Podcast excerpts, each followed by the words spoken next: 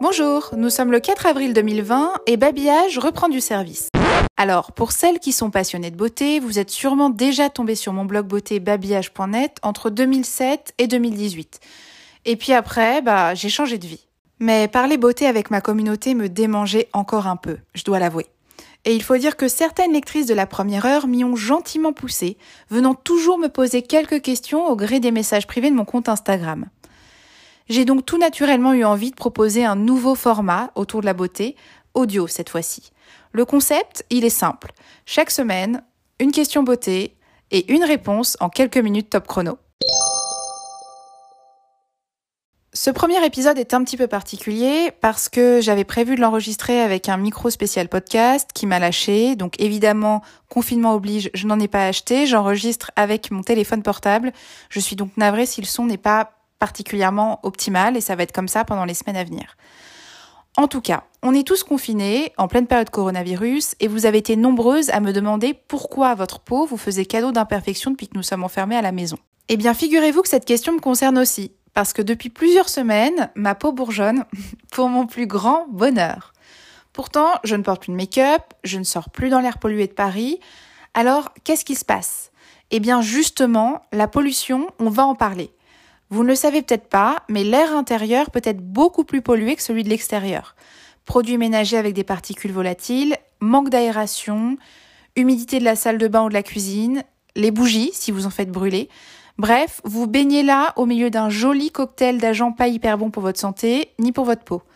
Donc mon conseil, c'est d'aérer votre appartement 10 à 15 minutes chaque matin et chaque soir en veillant à créer un courant d'air histoire d'optimiser la qualité de l'air intérieur.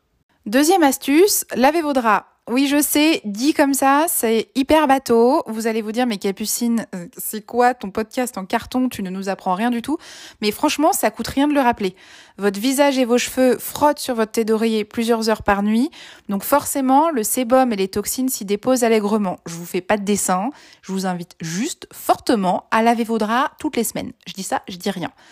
Vous pouvez aussi miser sur une thé d'oreiller en soie qui est meilleure pour préserver l'hydratation cutanée, mais je vous avoue ne jamais avoir essayé cette option. Bon, puisqu'on est dans les petits conseils basiques du quotidien, je ne peux évidemment que vous encourager à nettoyer votre téléphone portable et vos pinceaux de maquillage, mais aussi à prendre soin de votre peau au quotidien.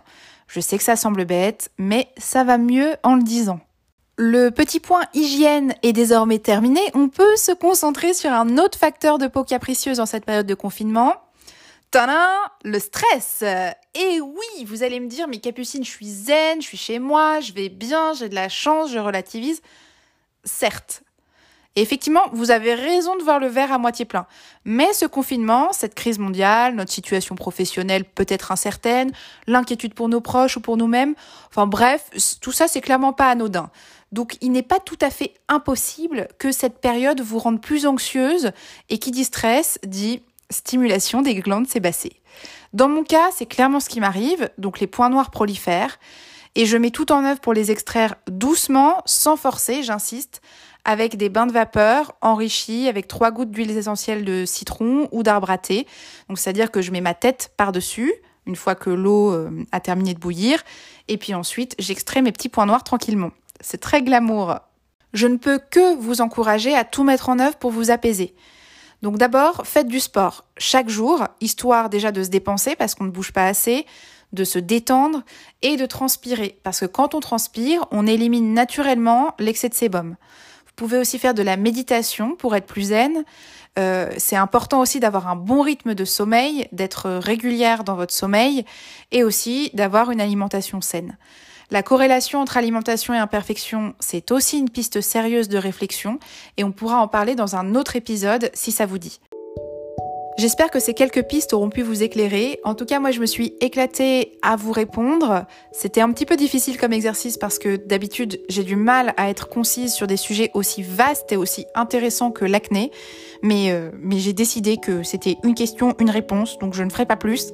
Euh, mais si vous avez envie que votre question soit abordée dans le prochain épisode d'OK Babillage la semaine prochaine, il vous suffit de me faire signe sur mon compte Instagram Babillage par message privé ou en postant un commentaire sous une de mes photos.